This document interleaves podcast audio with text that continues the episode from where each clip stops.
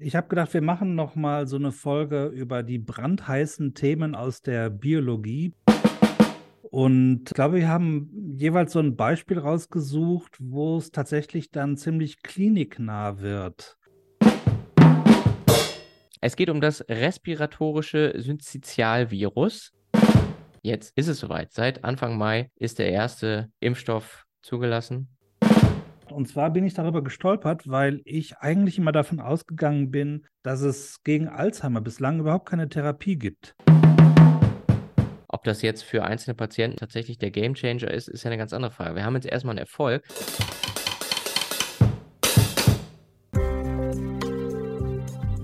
Fabeln, Fell und Fakten. Der Podcast über Tierversuche. Dann sage ich Hallo und herzlich willkommen zu einer neuen Folge Fabeln, Fell und Fakten. Das ist der Podcast, bei dem wir bekanntermaßen über Tierversuche sprechen und alles, was da irgendwie mit zu tun hat. Und wir, das sind, ihr kennt das schon, Johannes Beckers. Hallo Roman. Aus München, hallo. Grüß dich. Äh, Johannes ist Diabetesforscher und äh, lehrt Genetik an der TU in München. Und ich bin Roman Stilling, Neurobiologe und äh, arbeite für die Informationsinitiative Tierversuche verstehen. Und so kommt das, dass wir hier heute wieder zusammensitzen und heute ein paar, äh, ein Mischmasch, einen bunten Strauß an Themen dabei haben. Johannes, was hast du heute dabei? Wir wollen was brandheißes? Ich habe gedacht, wir machen noch mal so eine Folge über die brandheißen Themen aus der Biologie, brandheißes Neues aus der Biologie. Und ich glaube, wir haben jeweils so ein Beispiel rausgesucht, wo es tatsächlich dann ziemlich kliniknah wird. Richtig, richtig, genau. Also wir sind jetzt gar nicht mehr so tief in der Grundlagenforschung, wie wir uns sonst äh, bewegen, aber ähm, dafür etwas anwendungsorientierter heute mal unterwegs. Genau, das ist ja auch interessant. Und ich glaube, wir haben wirklich zwei interessante Dinge daraus gesucht. Und haben wir nicht sogar einen passenden Jingle für brandheißes Neues aus der Biologie? Dann sollten wir den doch jetzt mal abfahren an, oder? Johannes, tu doch nicht so. Natürlich haben wir den. Klar. also, Ton ab. Brandheiß. Aus der Biologie. Okay, Roman, willst du anfangen mit deinem Highlight aus der Biomedizin? Ja, das kann ich machen. Wobei so, also für regelmäßige Hörerinnen und Hörer dieses Podcasts ist es wenig überraschend vielleicht. Wir hatten nämlich Anfang des Jahres, als wir die Breakthroughs of the Year von dem Science Magazine äh, vorgestellt hatten, haben wir schon darüber gesprochen, dass vielleicht dieses Jahr was kommen könnte in Richtung RSV. Wem diese Abkürzung nicht sagt, der hat wahrscheinlich keine Kinder oder keine äh, Eltern oder Großeltern über 60 oder 65 Jahre. Es sind also nur ganz wenige. Es geht um das respiratorische Syncytialvirus und das ist ein Atemwegsvirus, wie der Name sagt. Genau, respiratorisch Atemwege. Genau, und es ist eigentlich ähm, nicht so schlimm. So wie das bei, bei vielen diesen Atemwegserkrankungen halt ist. Es sei denn, man ist halt entweder sehr, sehr jung oder sehr, sehr alt, dann kann das schon ähm, problematisch werden. Ich habe das mal nachgeschaut.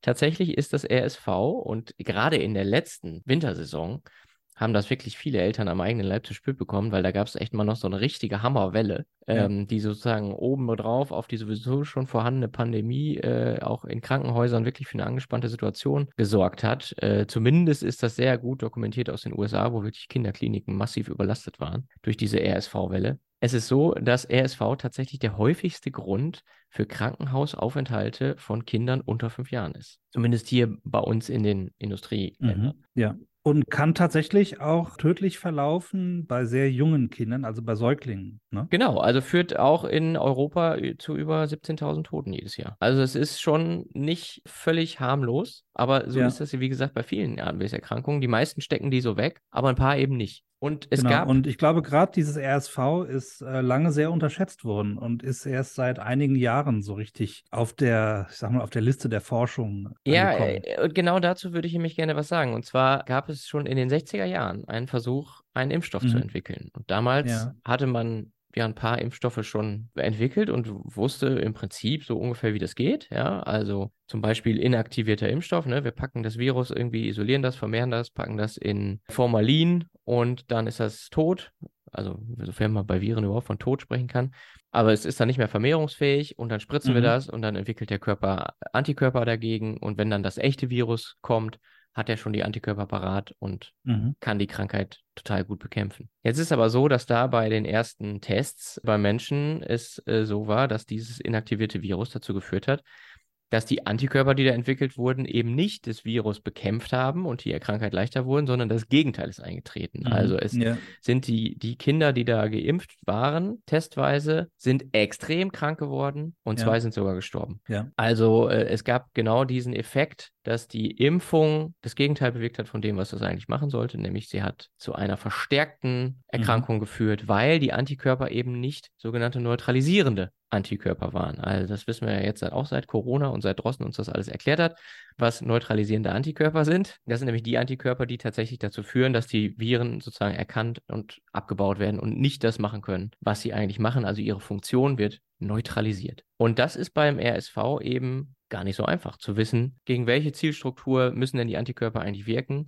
Genau. Das ist also relativ komplexe Virusbiologie, die dahinter steckt. Und dann hat man seit dieser Erfahrung in den 60er Jahren ganz lange im Dunkeln getappt, hat sich auch nicht so richtig davor gewagt, was man jetzt machen soll, weil die Tests halt eben so schwerwiegend verlaufen sind. Und dann gab es 2013 erst so den richtigen großen Durchbruch. Da hat sich nämlich ein äh, Labor aus dem staatlichen Institut in den USA, das äh, auch jetzt bei äh, Moderna und äh, Covid halt viel gemacht hat, unter Fauci. Die haben damals, äh, also das Labor da hat damals eben Strukturaufklärung betrieben und Mhm, hat halt genau. festgestellt, okay, also das Protein, was wir angreifen müssen mit oder wogegen wir Antikörper brauchen, Mhm. kommt in verschiedenen Konformationen vor. Also das wackelt da so Genau. auf dem Virus rum und wenn das dann mit einer Zelle interagiert, dann kommt das in eine andere Konformation und da gibt es so Phasenübergänge und so metastabile Formen von Proteinen und da muss das genau gegen angreifen. Und das überhaupt hinzukriegen, erstmal das überhaupt zu wissen, war schon mal der große Durchbruch. Dann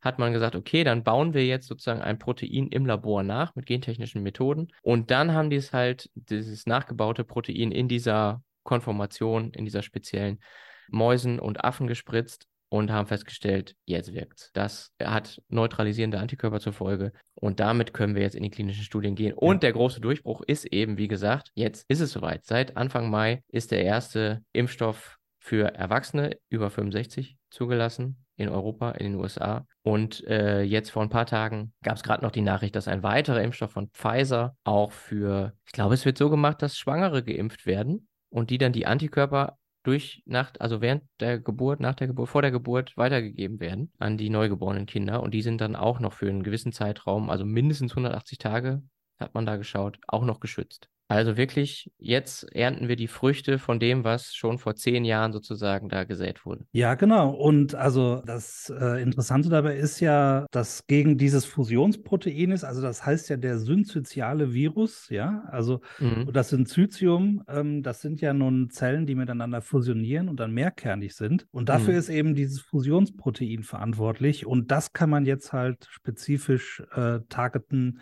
durch diese Impfung, um Ah, äh, okay. dann zu verhindern, dass der Virus sich ausbreitet.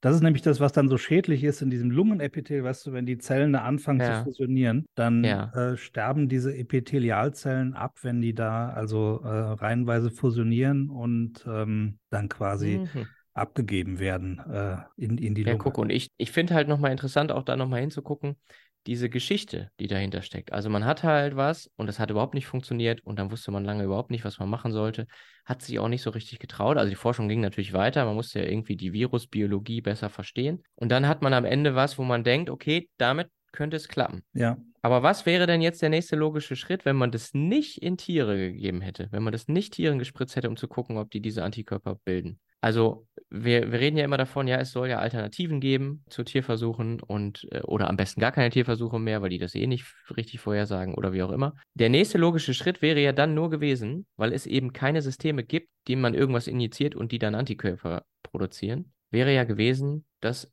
direkt in Menschen zu testen.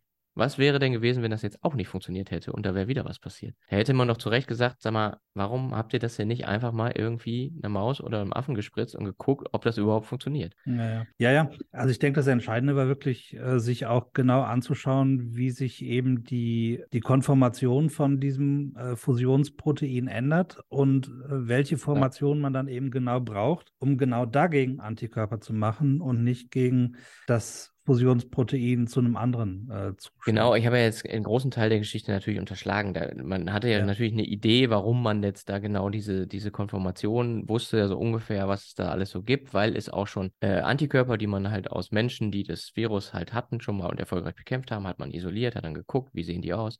Und wenn man die dann vermehrt und die spritzt, dann kann man auch, hat man sozusagen ein therapeutisches Medikament, aber das ist natürlich was anderes als eine Schutzimpfung. Mhm, ja. Und daher, äh, also die, die Geschichte ist natürlich deutlich länger und es gibt halt noch viel mehr Zwischenschritte, aber das war eben irgendwie der große Durchbruch, den Science auch, wie gesagt, zu Recht gefeiert hat und die halt vorher gesagt haben, ja, jetzt, ne, also halt mal die Augen und Ohren offen, geht jetzt bald los mit tatsächlich Impfstoffzulassung. Und so war es dann ja auch. Genau. Man muss noch dazu sagen, es gab noch ganz kurz ein Sicherheitssignal in einer Studie bei den Schwangeren. Also es mhm. gab wohl einen vorsichtigen Hinweis darauf, dass diese Impfung eventuell zu mehr äh, Frühgeburten führen könnte. Mhm. Aber das, was ich da jetzt so zu gelesen habe, auch Experteneinschätzungen dazu, waren erstmal vorsichtig und haben gesagt, ja, die Signal muss man natürlich weiter untersuchen, aber erstmal deutet eigentlich gar nicht wirklich was darauf hin, dass das ein ernst äh, zu nehmendes, also wie gesagt, ernst nehmen immer, klar, mhm. aber äh, dass das tatsächlich so der Fall ist. Ja, okay.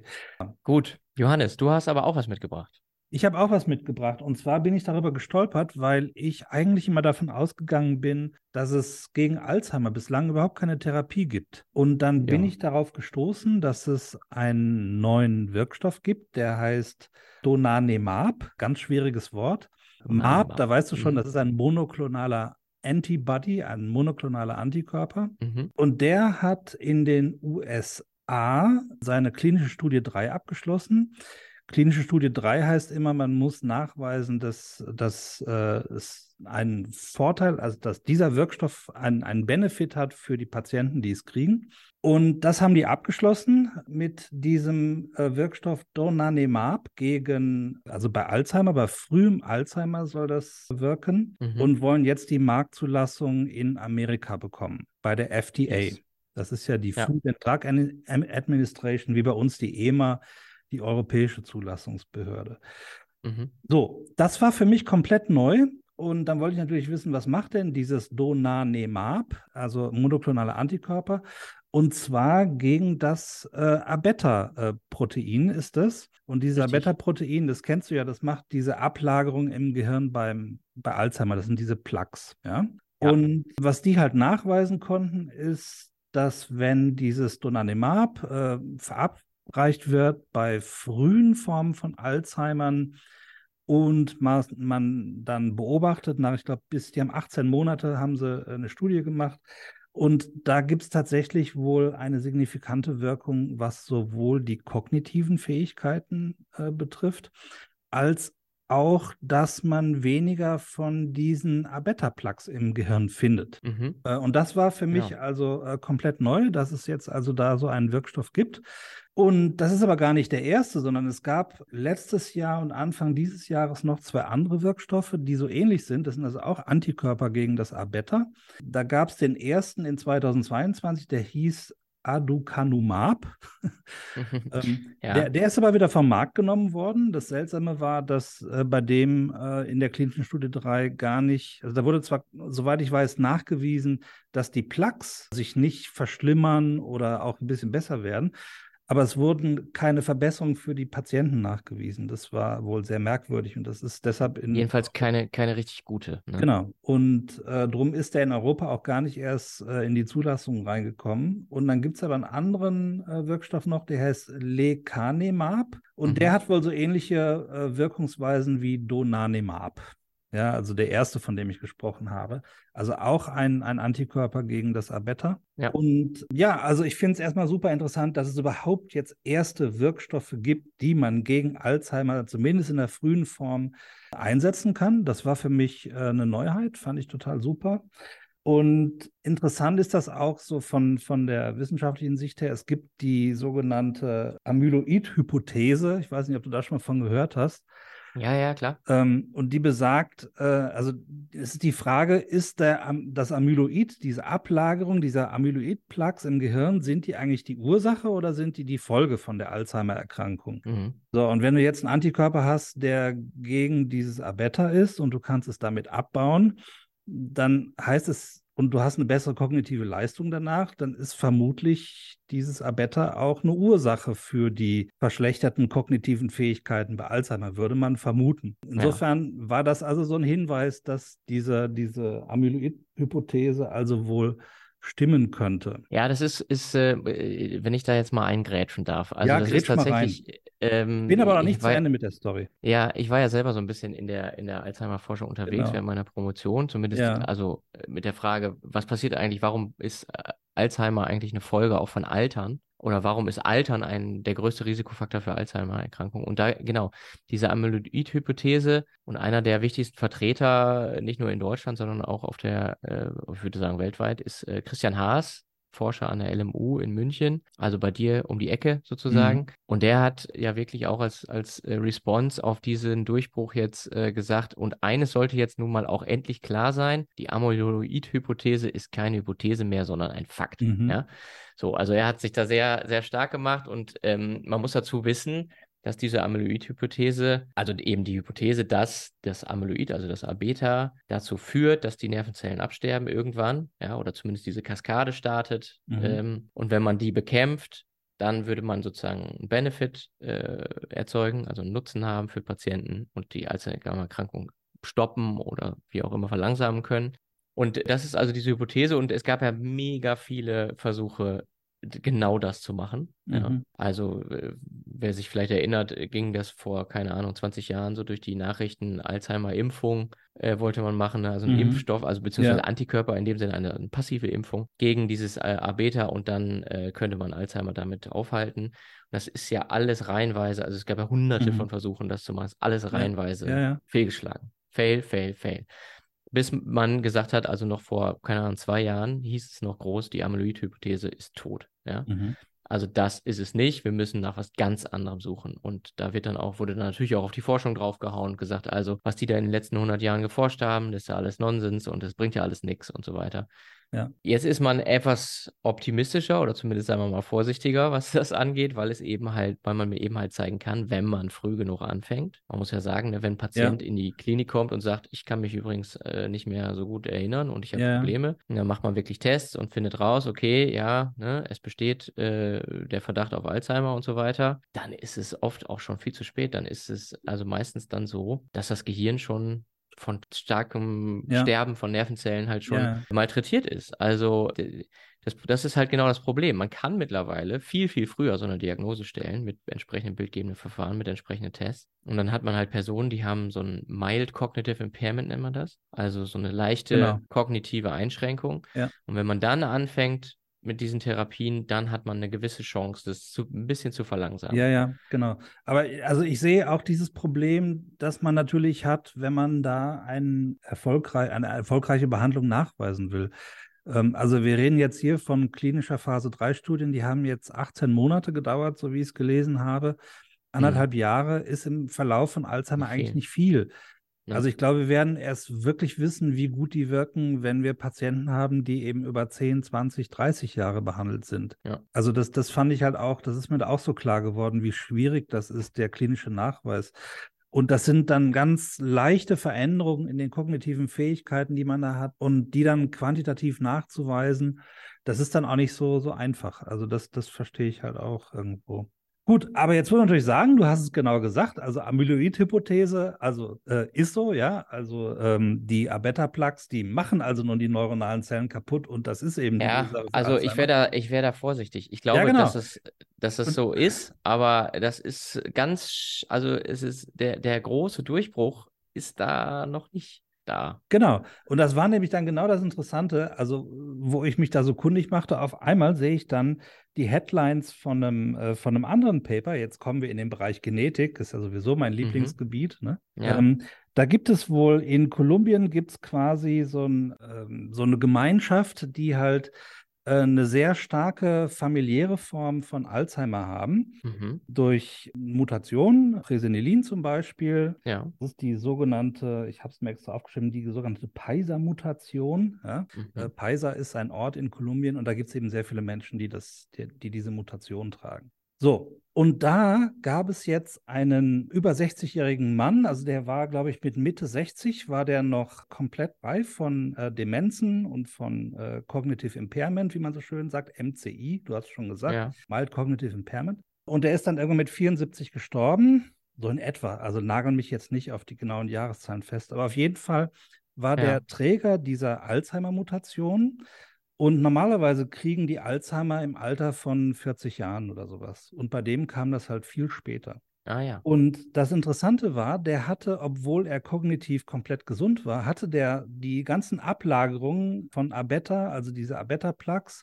Und dann gibt es ja noch eine andere Form, die Tau-Knäuel, die Tau-Tangles. Fibrillen, ja, genau. Die Fibrillen, genau, die Ja. sich auch ablagern im Gehirn, die waren alle da bei dem. Ja? Ja. Und der war aber kognitiv sehr lange, also bis ins hohe, hohe Alter, sehr normal gesund. Mhm. Und da hat man festgestellt, dass der äh, eine weitere Mutation trägt in einem Gen, das heißt Relin. Und Okay. dieses Relin-Gen hat offenbar einen protektiven Effekt auf die Bildung des Cognitive Impairments, also der Ah, ja. Abschwächung der, der Demenz, um es einfach zu Ja. Und interessanterweise hat, ist das nicht die erste präventive Mutation, die man gefunden hat, sondern es gibt noch eine andere Mutation und beide laufen auf denselben Pathway zu und führen dazu, dass das Tau-Protein anders pho- phosphoryliert wird. Ah ja. Ja? Okay. Das ist eine Gain-of-Function-Mutation und die äh, Phosphorylierung von Tau verläuft da anders und die haben in einer bestimmten Gehirnregion weniger Tau-Ablagerung. Ja?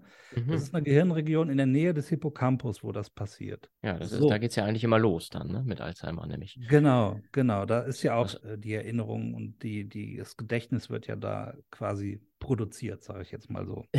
Ja? Ja, kann man, kann man so sagen. Nee, genau, das ist auch eine der großen Fragen, warum es eigentlich da gerade losgeht. Äh, Genau. So, und das würde jetzt aber wieder genau dieser, äh, dieser Amyloid-Hypothese äh, eigentlich widersprechen. Ja? Also das super Interessante ist, jetzt hat man also ein Pathway, ähm, wo man sich überlegen kann, also wie kommt das, dass der schafft, dass eben die Tau-Proteine anders phosphoryliert werden?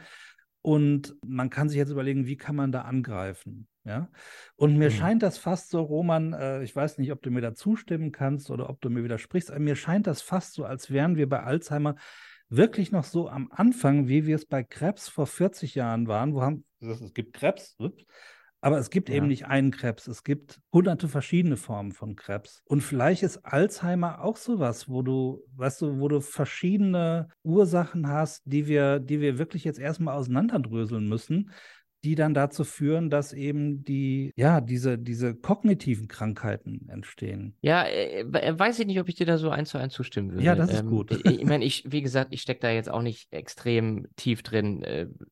Ich habe halt kürzlich nochmal einen Vortrag auch gehört von Matthias Jucker aus Tübingen, der auch äh, Alzheimer-Forscher ist, einer der bekanntesten auch in Deutschland. Der hat nochmal so einen Überblick auch dargestellt und der hat auch nochmal sehr deutlich gezeigt, auch den, den Wert der, der bisherigen Forschung, was es alles dazu gegeben hat. Das ist ja eine der best, am best beforschtesten Krankheiten überhaupt, wobei im Verhältnis zu Krebs eigentlich dann wieder auch nicht, rein finanziell gesehen. Aber andererseits, man weiß halt eigentlich schon echt viel Mhm. und man weiß aber auch irgendwie, okay, da fehlt aber auch noch eine ganze Menge. Ne? Also es gibt irgendwie offenbar doch wirklich einige Sachen, wo man das, die man noch nicht so genau kennt.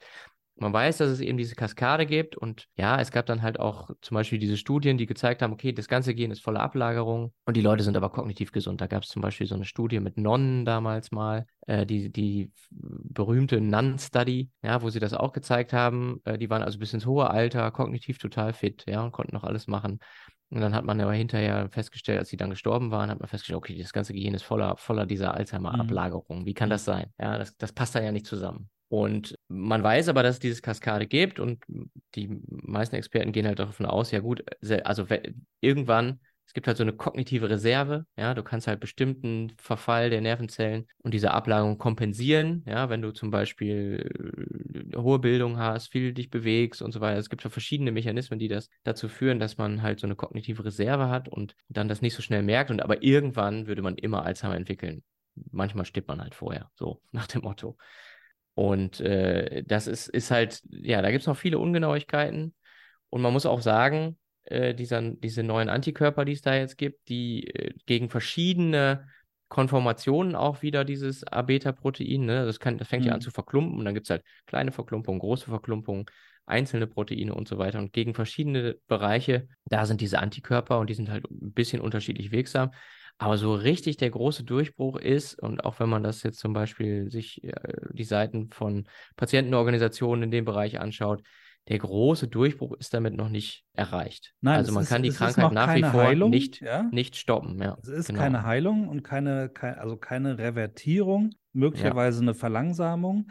Aber das Interessante ist, und ich möchte dabei schon jetzt auf einer positiven Note enden, weil du, äh, ich meine, du hast jetzt da die Kritik reingegangen. Natürlich ist das die Frage, ist das der Durchbruch? Wir wissen es nicht. Aber ja. also ich war überrascht, erstens, dass es überhaupt schon äh, Therapieansätze gibt. Das war mir gar nicht bewusst. Es gibt zwei Antikörper gegen A-Beta-Protein und es gibt die zweite Schiene, wo man jetzt einen Pathway hat, der in Richtung Tau geht, wo man eben auch gucken kann, äh, kann man da möglicherweise neue Wirkstoffe finden, die da helfen.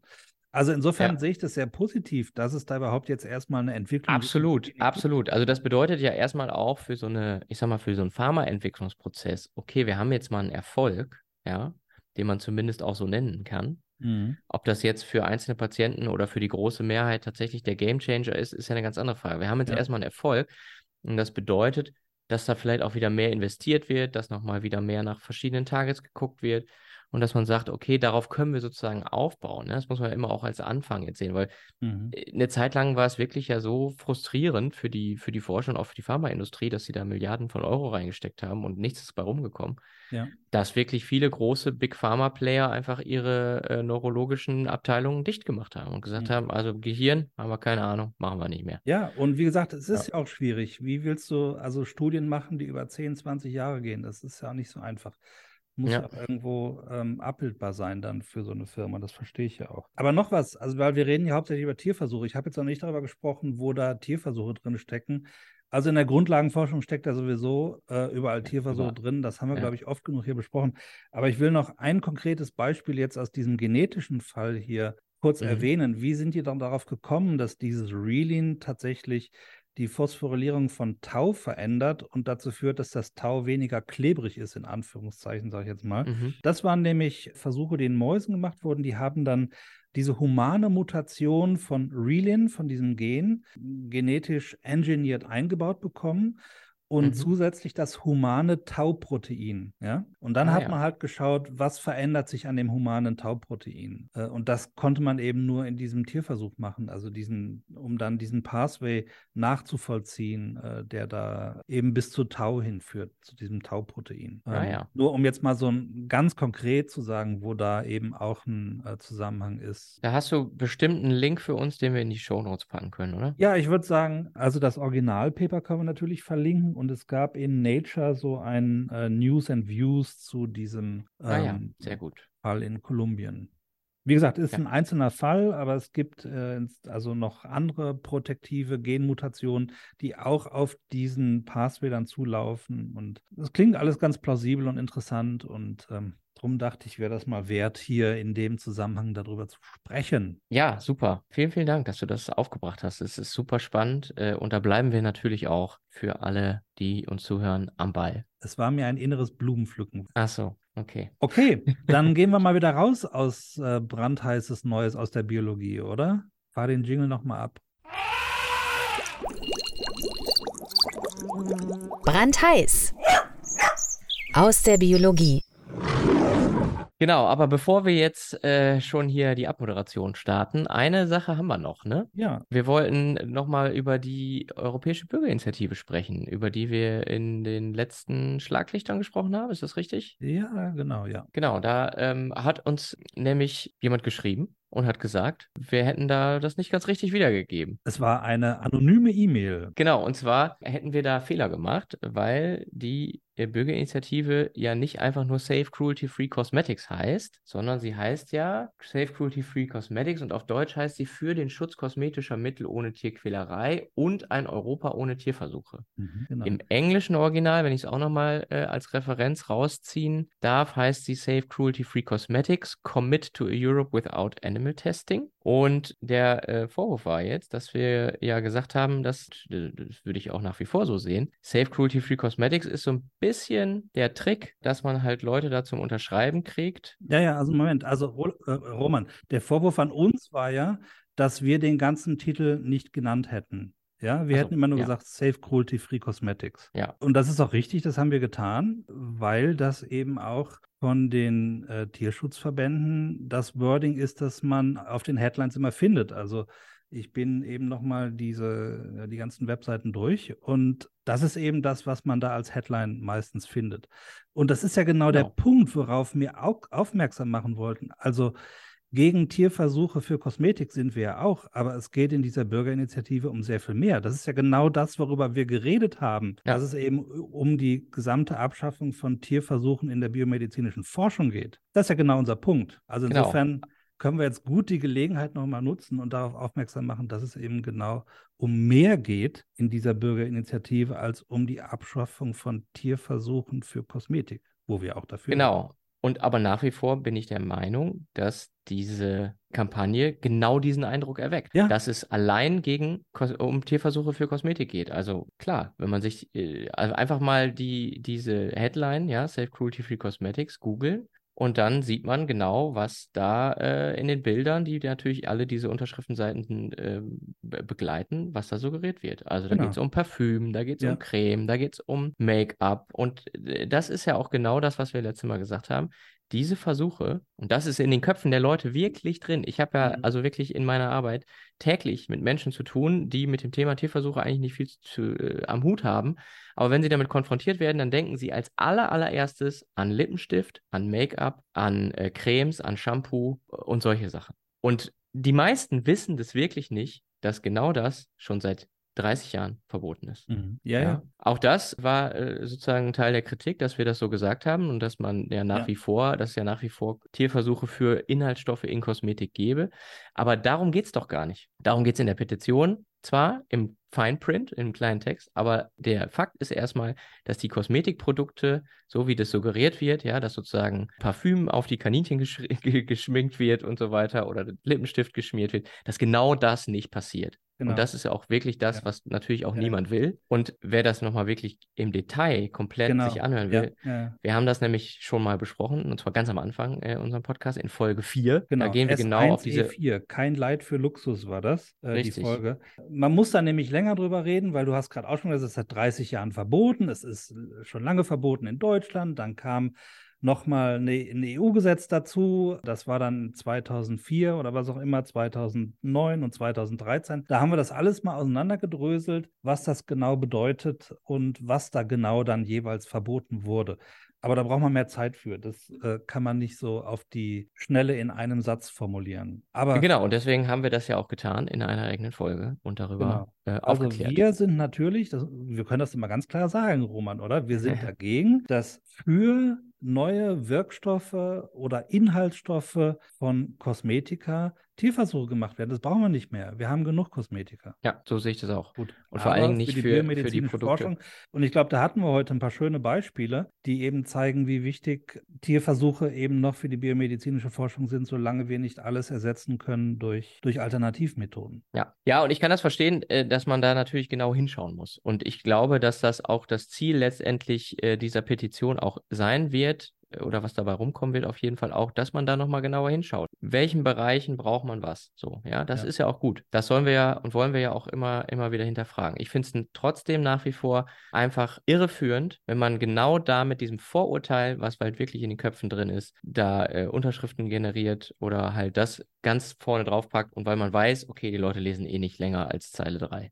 Ja. ja, und das ist ja auch de facto so. Also ich habe einige Tweets gesehen, wo die Leute gesagt haben, ach, und guck mal, und da unten steht ja das noch. Ähm, Ja. Also es geht hier gar nicht nur um. Ja, und auch in den ganzen Social Media Kampagnen von, von Peter und Co. Ja. war, war das das einzige Thema, was die benannt haben. Die haben gesagt, wir Ja. wollen, das Verbot von Kosmetik ist bedroht. Das kam jetzt gerade auch wieder in äh, Großbritannien, war das auch nochmal gerade Thema.